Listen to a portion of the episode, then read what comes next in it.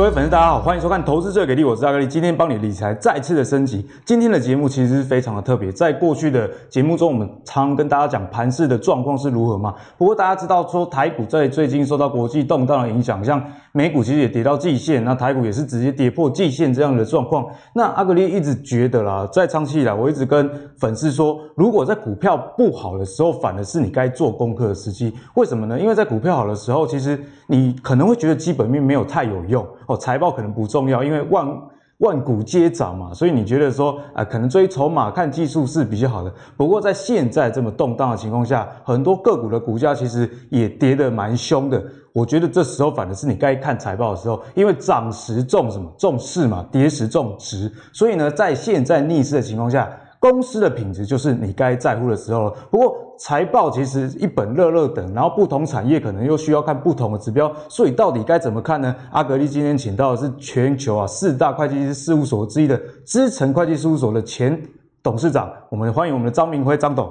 大家好，诶，张董有出一本书嘛？张董这本书其实我也蛮喜欢的，他说《大会计师教你从财报数字看懂产业的本质》。诶，我觉得这种这本书真的很特别，张董。因为很少书就是会计诶的书直接应用到产业上这一块，为什么当初会想要出这样的一本书？呃，会出这本书主要是呢，我之前有出一本书啊，那那本书主要是给不懂会计的人看的。不懂会计，就是像我们这种。对，那我就跟大家讲说，通常哈一个产业的话，大概会长什么样子，财报会长什么样子啊？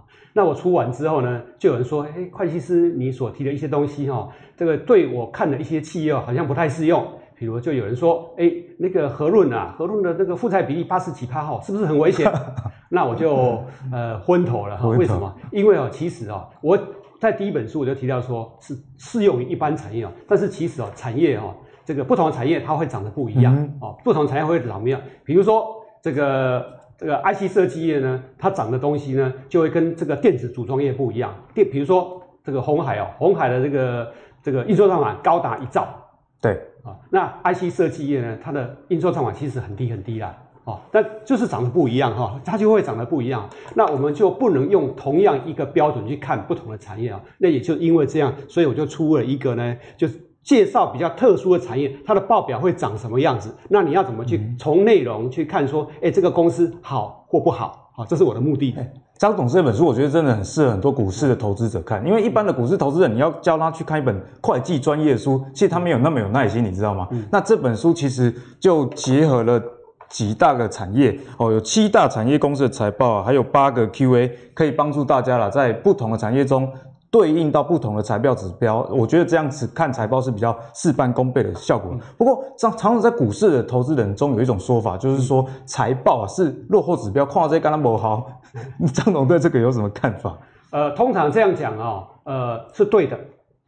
财报的确是落后指标，是是是、哦。但是呢，这样讲也是不对的哈。哦，为什么说？为什么讲哈？财报当然是落后指标啊，因为它记录了就是过去已经发生的事啊，所以它的确是落后指标。但是呢，聪明的人呢，会运用财报，会去透过分析财报呢，去预测未来。其实财报最好的功能是透过财报去预测未来。哦，可以预测未来，就是可以预测未来，这个预测。比如说哈，台积电哈，在过去台积电呢，我在分析台积电呢是这样分析的哈，台积电呢的生产成本哦，大概有将近七成是怎么样？它的我它的材料跟生产费用啊，大概是占所谓的三成左右。那你把这个折旧费用是固定的，你把它的所有营业费用都是固定的哈。对，其实你这个公司一套啊，大概台积电的营收多少，其实它的利润多少，大致就会出来。哦，所以比如说，OK，比如说你把今年的第一季哈，台积电的这个呃，你根据台积电今年的状况呢，你用呢，比如说你用零点七二 x，就是说呢，这个然后减掉第一季的。折旧这个折旧费用要乘以二了，因为你要预估第二季的利润嘛，哈，你把折旧费用乘以二，然后减掉第一季的营业费用乘以二，啊，这样算出来的话，基本上你可以推估今年第二季的利润是多少。哦，所以可以提早知道 EPS。是的，为什么？因为其实哦，大型的公司它的结构性的获利模式实际上是很稳定的。嗯、那基本上你知道营收多少的话，你可以所谓用所谓的数学公式去堆估呢，它大概是获利多少。那还有比如说像这个。统一超啦，全家啦，这种获利结构模式也非常稳定哦。那基本它营收多少，其实你大概就知道说它的获利会多少哈。所以懂会计的人啊，或是你积极去学会计的人啊，基本上呢，你可以透过呢这个营收啊，透过一些数学模式去推估它获利会是多少。所以记住啊，每个月营收。出来的时候呢，大概你可以先去猜一个这家公司会赚多少钱。哦，所以营收其实比大家想象中的还要重要，因为大家只是因为不会去计算这个税后的盈余大概是多少，所以你觉得说啊，看营收好像没什么用，是落后指标。不过刚刚张总有跟我们分享了，比方说像台积电就是零点七二 X。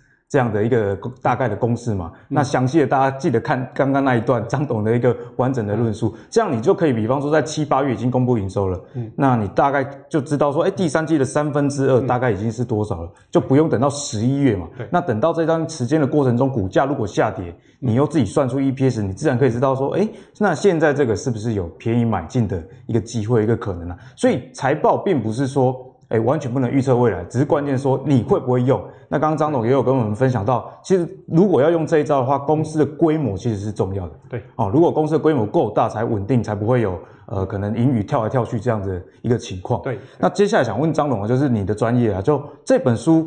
有跟大家提到嘛，不同的产业其实要看的财务的指标其实是不一样的。那像比方说帮大家问一个问题，IC 设计业，比方说联发科啊，嗯、或半导体业，台积电、联电之类，其实这些类股在台股里面是非常热门的族群。那像这种热门族群，我们该看的除了刚刚说的可以观察营收去推估盈余以外，那有没有一些细节的呃重点的财务指标是大家特别留意？啊、呃，比如说哈，这个。如果比如说是 IC 设计业的话，我会喜欢看两个指标哈，我喜欢看它的毛利指标、毛利率的指标。哦、毛利率，因为毛利率哈，IC 设计的这个行业哦，它毛利率都很高，但是毛利率要是掉的话，那就是灾难了，通常是这样哈。那另外我喜欢看它的研发费用，因为 IC 设计业的最大的费用就是研发费用啊。那 IC 设计因为它是着重未来，所以它的基本上它的研发费用不能掉，嗯、掉的话通常。就是灾难啊！好，那我们来看看联发科哈，联发科是台湾最大的这个 IC 设计公司啊。你注意看啊，它研发费用一年都超过五百亿。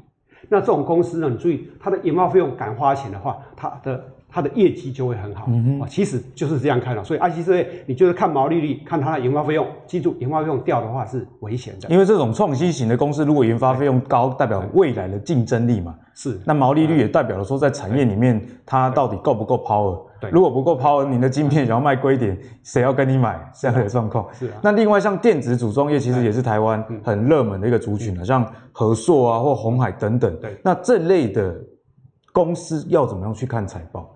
通常啊，这个电子组装组装业哈，很多人看到它的毛利率。很低哈，毛三到四，毛三到四哦。但是其实这不用担心了，哎，这是行业特性的问题，因为他买了很多的材料进来组装。嗯、那我是这个品牌业，我怎么可能让他材料赚到钱？我要他组装啊，所以他只能赚的是组装的钱。组装的。所以这个行业哦，基本上如果假设了哈，这个我如果这个如果我把这个买进来的材料成本从营收扣掉的话，它的毛利率就会非常高了。所以我们不要担心这些问题啊。那这个电子组装业，你要看它的，基本上你要看它成长的话，基本上呢，你要看到它有没有投资未来。其实电子组装业跟什么，跟这个所谓的这个 IC 设计、晶圆代工业很像啊。就是说，你要看它这个会不会成长，基本上看它的投资，什么投资，它有没有扩产。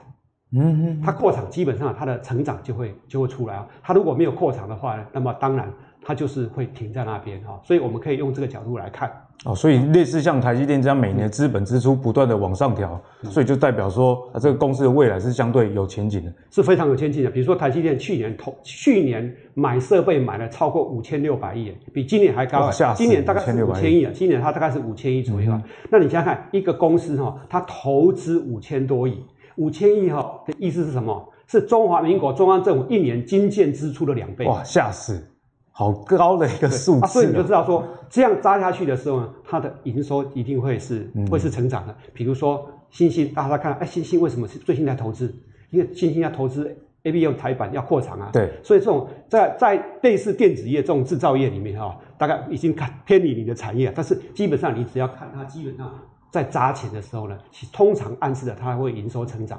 那营收成长通常暗示的它的利润当然会是上上调。啊，当然不一定绝对，但是其实这样看，几率几率几率的问题，几率是蛮高的。嗯、所以大家如果玩电子股，或者像我们刚刚提到零组件啊相关的公司的话，其实你可以看它的资本支出有没有增加。对啊，比方说明年二零二一啊，你发现二零二零的资本支出蛮高的，对，那就有机会在二零二一有一个成长。那之前我记得我跟张董有聊过嘛，就其实这个电子组装业是不是营收也是非常的重要？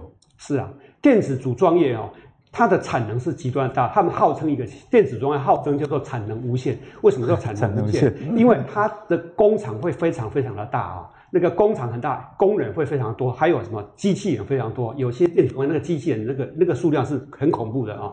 那意思就是说，我的固定成本全部花在那边了。那如果我的业务没带进来的话，那就糟糕了。嗯哼。啊，但是我如果业务是满载的话。基本上我就很赚钱了，所以看电子组装业，我们颠倒过来看，但这跟财报无关啊，就是说，如果它的营收是好的话，通常意味着它当年度获利会很好。那它如果营收下跌的话呢，那就表示怎么样？它当年的获利应该不会太好，因为它的毛利率不容易像其他的呃，比如说 IC 设计业突然可以拉到很高。对，所以薄利多销情况下，营收对于 IC 设计跟或者是对于啊电子组装比起来，会对于代工产业会更重要。更重要。好，所以大家如果你玩的是这种组装类。哦，代工类的股票，哎，营收要掉的话，你这可能就要多加小心了。是，你要看它每个月的营收的情形啊。嗯，那刚刚跟大家聊完财报之后，接下来要帮大家问一个应该会很有兴趣的话题，那就是 ETF 啦。哎，其实 ETF 在今年啊这几年其实是非常的火热，特别是最近有一些 ESG 跟企业的治理有关系的这一类 ETF 也得到投资人很大的关注了。那其实。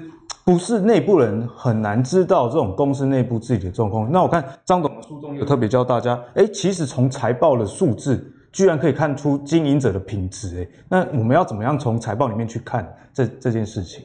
呃，其实哦。这个公司治理啊，跟公司的经营的品质其实不一定有密切直接的关系。不一定，它是两个不同的概念。公司治理基本上是讲说，这个董事会是不是经营这个是不是治理的很好？对。那么公司的品质往往是公司管理的好不好啊？还有公司治理也有关系。所以它是截然不同的两个观念啊。嗯、但是我们就回到来讲说，什么叫做财报的品质来看经财报来看经营品质啊？通常我看一个公司哦，它。经营品质好不好的话，我会主要是这样来看。我从财报是这样看的：第一个哈，我会看这家公司大部分的财产是不是经营所需的。什么叫大部分财产会经营所需？嗯、通常是这样哈，一个公司你想想看，一个公司这要经营一个事业的时候，它需要什么财产？第一个，它需要不动产厂房跟设备啊，对。第二个，它需要存货。第三个，需要做生意，难免会有印钞厂跟跟应收票据。第四个，会有现金。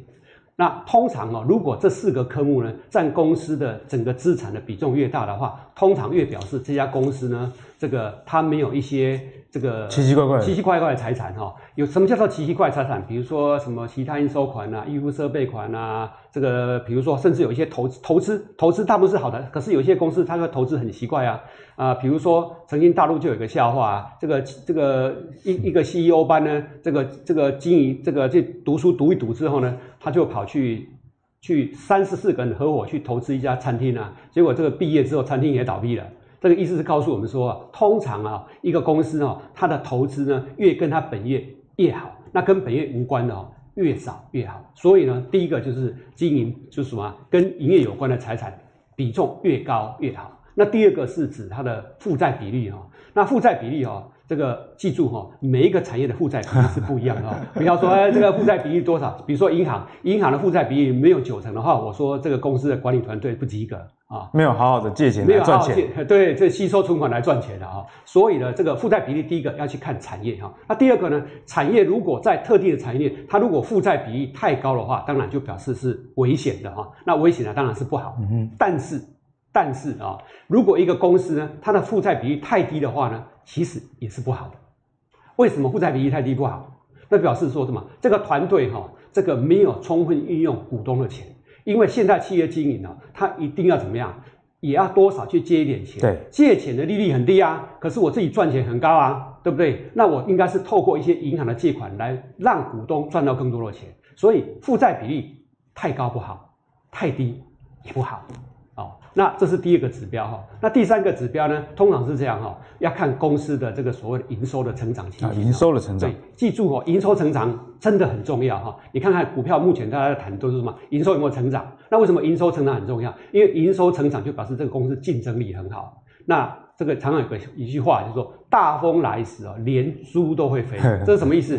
这个景气好的时候呢，每家公司营收会成长。对，所以我们怎么看一家公司哦，它有没有竞争力？其实我们可以这样看了，当景气好的时候呢，这一家公司呢，特定的公司呢，它的营收呢的成长比同业高；当景气不好的时候呢，这家公司的营收的成长依然比同业高，或者是呢，它的衰退比例呢比同业低。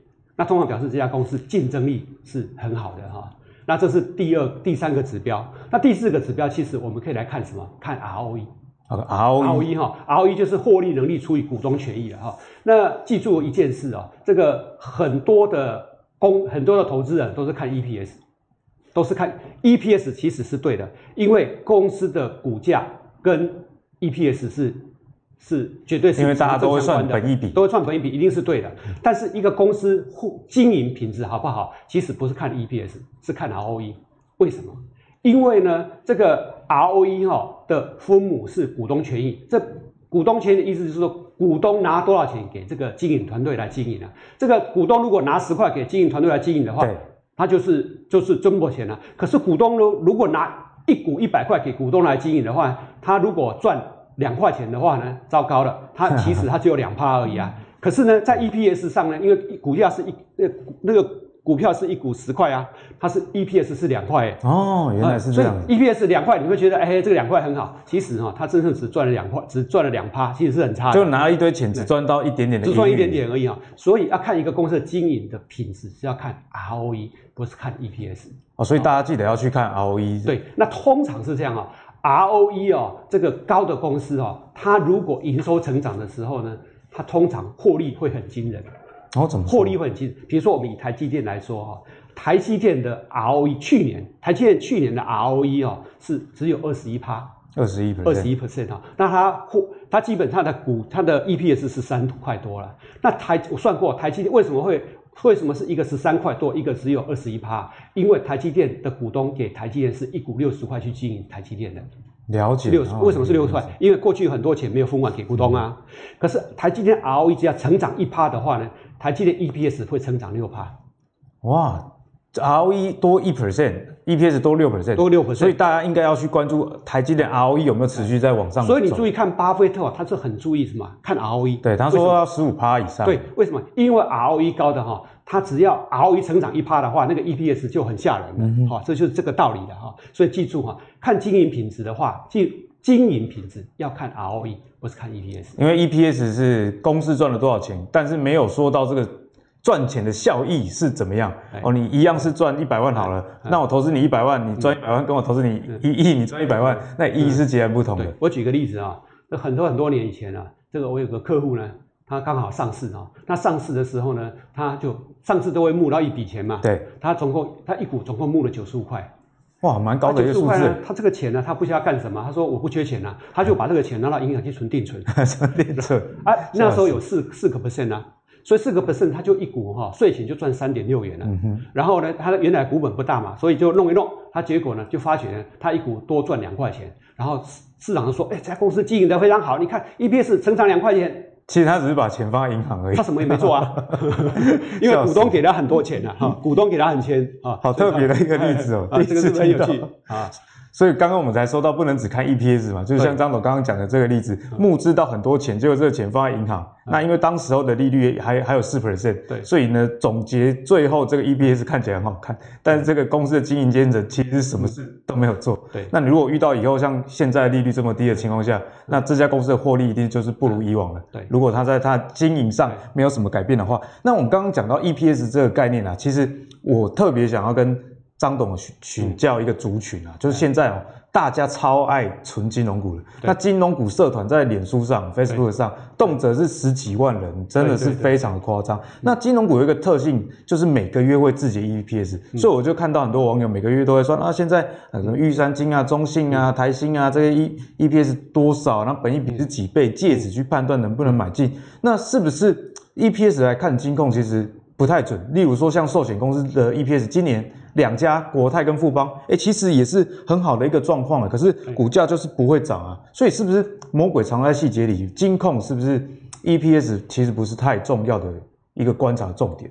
其实应该这么讲哈，这个 EPS 哈，它跟股价是挂钩的哈。那因为这个一般来讲，金控股呢，因为它的成长力道并不强，对，所以它的。P E 比就是本益比不不高，因为本益比不高，所以导致它，你看它的它的它的什么？它的本益比就它的它的股利率值股票值那股利的值利率就很好，所以大家喜欢投。记住，大家喜欢投它，并不是因为它很会赚钱，而是因为它的股票很便宜，利利息 利息收的高，哎，就就这个股息的哈，股息算出来的值利率是高的。好，那过来哈，这个金控呢，基本上我们可以把它分成两种，其实可以分成三种。第一种是以银行为主体的，比如说。比如说玉山金是以银行为经营主轴的，赚手续费。比如说元大金，元大金是以证券为主轴的，所以今年元大金涨最厉害啊。第三种是什么？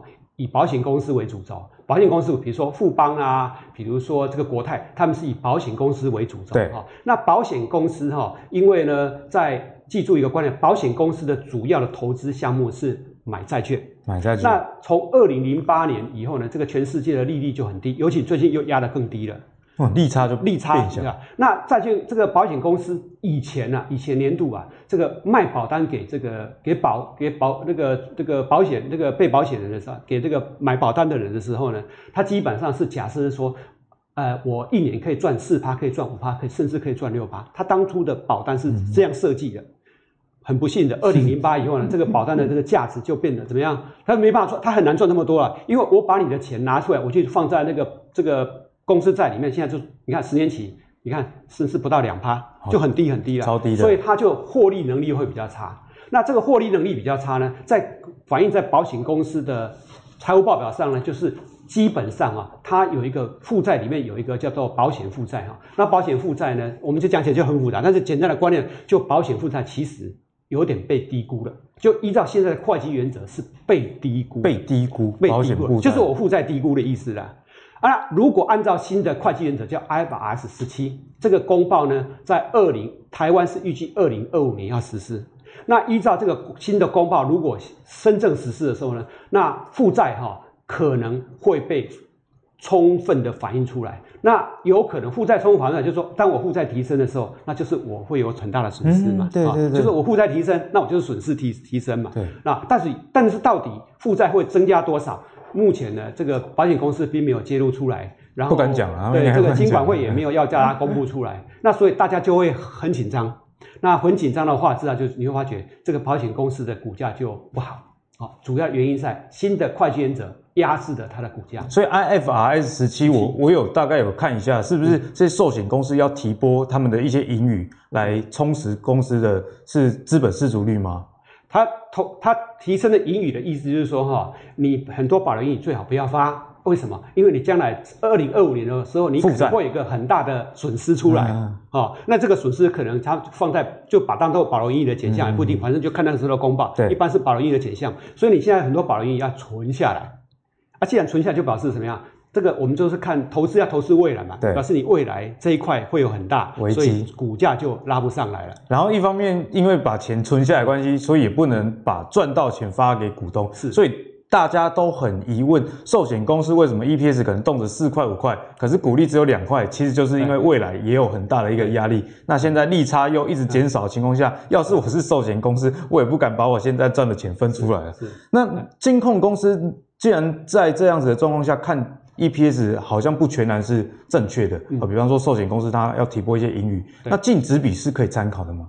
净值比的话呢，我觉得我们要用两个角度来看哈、哦。这个保险公司啊，保险公司的净值比，因为这个会计原则的问题，所以不是那么准确。对啊，不是那么准。保险类的银行，对，对，那对，那银行呢，就是你是比如说你你的金控是以银行，比如说玉山金，或是很多的上市是银行上市，银行本身它不是金控。嗯、对，那基本上比如说哎，那个还另外还有个。比如说那个兆丰金控，它是以银行为主轴，基本上我觉得是 OK，是不错的。嗯啊，那当然元大就更好了，因为它是证券。证啊？为什么证券是？因为元大是以证券为主为为为最强。对啊，所以你记住哈，金控公司基本上分三大类，一个是以是保险最强的，那一个是银行最强的。那一个是证券最强的哈，那所以不一样，那不一样，当然它不同的所谓的 PE 比就不一样了，股价当然就不一样了。嗯、那刚刚张总有跟我们提到，就是净值比的话，寿险类的金控可能是比较不适用的。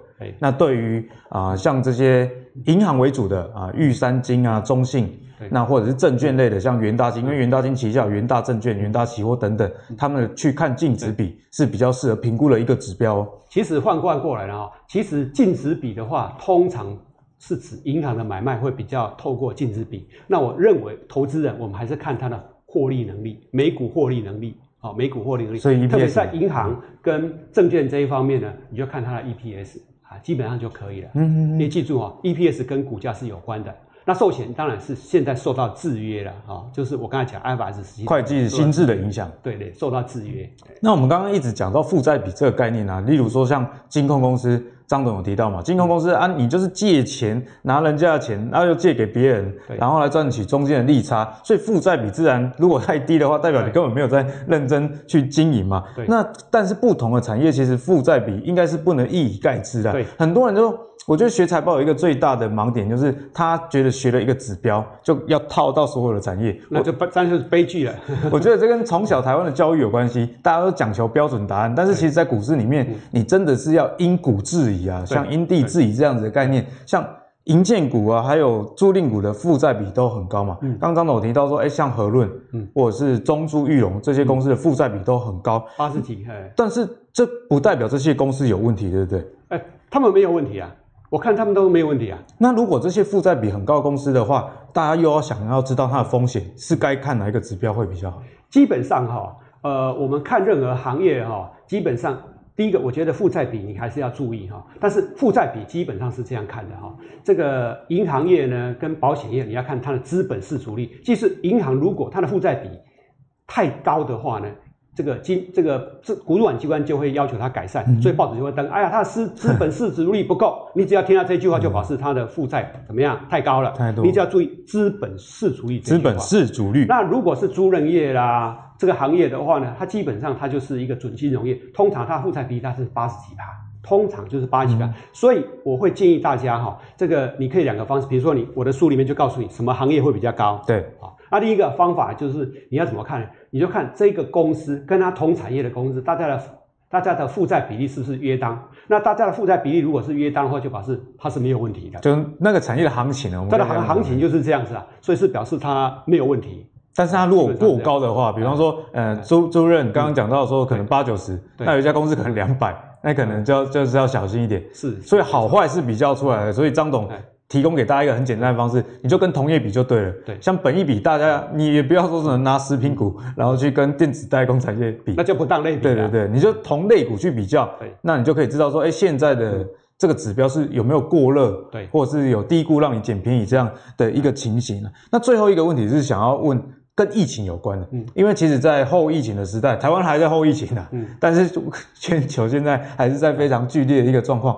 最近的旅游啊，然后实体通路生意都非常的好诶。嗯，不过从那个书中我可以看到一个指标，就是说应付账款跟推销费用啊，其实在这些公司里面，对比一般的产业来说，投资人可能觉得是比较高，然后会有疑虑这样的状况。那我们该怎么样观察？这会不会是一个风险？我把它分成两个问题啊，一个叫推销费用，一个叫应付应付应付应付款项哈，应付款项哈。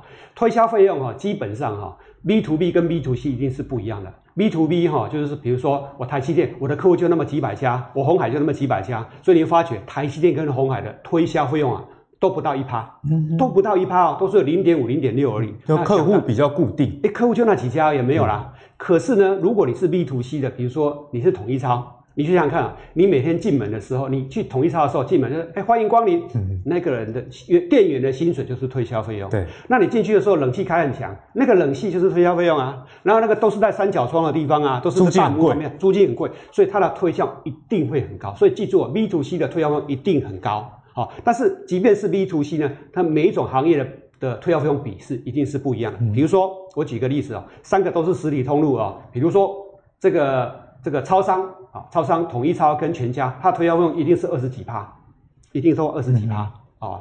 然后呢，超市什么叫超市？比如说全联啊、美联社啊，它的推销费用呢一定它十几趴，啊，比较低，一定十几趴啊。但是它比较低，因为它店面比较大，嗯，然后他店面在地下室里面，他店面比较便宜啊，开小开小开小哈。然后那个一几个人就服务所有那么多客人，那么多客人在里面超过，他就几个人在那边在那边那边。有啊，每每次在相对性，请支援收银。相对性，他的店员相对于客人，他的店员就比较少。对啊，所以他成本就比较低。好，过来量饭店，比如说家乐福啊。那个家乐福那个店租更便宜啦，因为它都在比较郊区嘛，嗯、所以它就更便宜了。然后相对的电影就比较低，所以它的推销费用不到十趴。所以你要记住哦，可是你会发觉一件事哦，毛利率最高的是是超商，毛利率都是三十几趴。可是呢，这个如果是全联的话，一定毛利率是二十几趴。如果量贩店毛利率只有十几趴，所以这三个产业哦，一个毛利率呢，每个毛利率都相差十几，相差十趴左右，但是推销费也相差十趴，最后这三个产业赚的钱大概是两到三趴。哦，所以差差不多哎，是差不多的，最后是差不多的，所以就告诉你，量贩店其实一定会比超商便宜，那比超市，超市一定比这个超商便宜啊，这就是成本结构不一样，因为它服务的客群不太一样。啊，所以你要记住啊，这个推销费用它比你就是这样看，你这样就很清楚了。啊，所以其实大家对实体通路的话，如果你觉得是不是偏高，为什么啊、呃？比方说超商啊，就比超市还要多，其实就是张董刚刚跟我们讲的这样的一个状况嘛，所以是不用过度的去担心啦，不用担心。那在应付款项，它是不同的产业啦。那在应付款项的部分呢？那应付款项哈，其实哈，这个超商跟超市哈，他们的特质都有个叫做，他们这个产业叫做先收后付产业。先收后付？什么叫先收后付啊？这个观念是这样，比如说你跑去超商哈，你这个你跑去统一超，你跟他买个便当，你可不可以跟他说，哎，拜托这个我上个月再付你便当钱？不行啊，不行，你一定当然付钱，对不对？他有人说哦我没有付钱啊，我是付用 iCash，那你更粗了，你是先早就先付给他了，而且他还赚一笔利息。对，没有错。可是呢，这个超商跟这个超市呢，他们付给他们的供应商啊，通常是。两到三个月之后付钱，哎，这样听起来很不错。我先收钱，然后付钱越晚还越好。对，所以你会发觉一件事，他们账上的应付款啊，就高到不行啊。那高到一个什么程度哈？比如说，哎，另外还有，比如说这个超商啊，这个这个他们里面他会代收很多的款呢。嗯嗯。你看，你可能你会去缴什么交货费啊，缴什么很多费用，对不对？比如说去年，去年统一超哈，它就账上就一百多亿的这个应这个应付这个代收款，代收款应付。一百多相同一个小型的信合社钱的，一百亿，那我算个一一一 percent 也有一亿啊。那你注意看哦，他代收不但不用付人家利息，而且还要收手续费的。然后那笔钱还可以再还可以再赚利息，还可以运用啊，对不对？便宜的资金。对对对，所以它等于便宜很资金。所以你会发觉一件事哦，像这种代收这种先收后付的产业，它的负债比会很高。比如说全家，全家去年的负债比是八十九趴哦。如果不懂财报，你看到八十九趴，应该会说，哎，全家是不是要倒了？借了那么多钱？对，但是我跟你讲个笑话，他去年四百四十几亿的负债里面呢，只跟银行借了七亿。哇，借那么少，所以他负债比其实实际的负债比超低。是欠供应商啊，或者是代收款啊这些东西啊，所以你看人家财务稳得不不得了啊，所以他不会有问题啊。所以就是张总跟我们分享到了，其实，在不同产业，你真的要思考一下产业的形态。对，哦，我觉得在看财报上，是不是懂产业形态再去看财报会是比较好的？是，所以我的我我就是因为有很多人对，因为不懂这个产业哈，然后想要去解读财报，就解读不出来。所以我这本书的目的就是说，我先告诉这个读者说，来，我现在告诉你哈，这个产业它的商业模式是什么，它的获利模式是什么，然后因为它的商业模式是这样。啊，所以它的财报会长什么样子？哦，长这个样子，所以你不用担心。比如说红海去年的应收账款一兆零三百亿，那你看你听了已经吓死了。哦，还有存货存货五千亿，你一听一定吓死。对对对，其实没什么。红海的应收账款就是七十一天呐、啊，那存货就是三十七天呐、啊，啊，七十一天跟三十一，其实非常非常正常啊。嗯，所以也没什么好怕的、啊。所以这个天数只要不要越来越长，这样就好了。就就是就是这样啊，所以这就是告诉大家哈，不同的产业它财报财报会涨得不一样。那我们只要懂了产业，你就会怎么样？你就懂了财报了。所以哈，这个要投资股市的人，我会建议啊，就是消息面很重要。但是消息面，如果你有很坚实的产业知识跟财报的知识的话呢，那你的你的赢面就会比别人高。记住哈，这个。产业知识是是 top down，嗯，财报叫 bottom up，这两个可以互补。所以如果你喜欢看题材的话，其实懂财报也不冲突了，因为同样一个消息出来被大家知道，可能不懂财报的人觉得说这个可能还好，但是在你看来就啊，这个比方说刚刚张总讲的台积电资本支出又要提高了，对，那看得懂财报的人他就知道说啊，这个提高就代表着未来的成长。那一般的人如果不懂，可能会觉得说，哎，公司是不是又要花钱，然后对公司的盈余会有影响哦，所以这个两者差异就会差很多，就会差很多。那如果你喜欢张董的。的分析的话，请记得啊，去看《大会计师从财报数字看懂产业》的这本书，我真的非常非常推荐大家去看。因为阿格力自己本身也不是科班出身嘛，大家知道我是念生物科技的，那所以在学投资的过程中，我觉得啊，要从会计上自学，其实是我觉得很大一个问题是比较无聊啊。对于非本科的人来说，因为会计毕竟是冰冷的数字，但是这一本书结了产业，然后又跟投资有关系，我觉得只要跟赚钱有关的。大家学习效率突然就会拉高，所以真的很推荐大家去看这一本书哦。那如果你喜欢阿格丽的投资最给力的话，请记得到 Facebook 跟 YouTube 订阅“投资最给力”，让我们下次帮你理财再次再见。我们下次见，拜拜。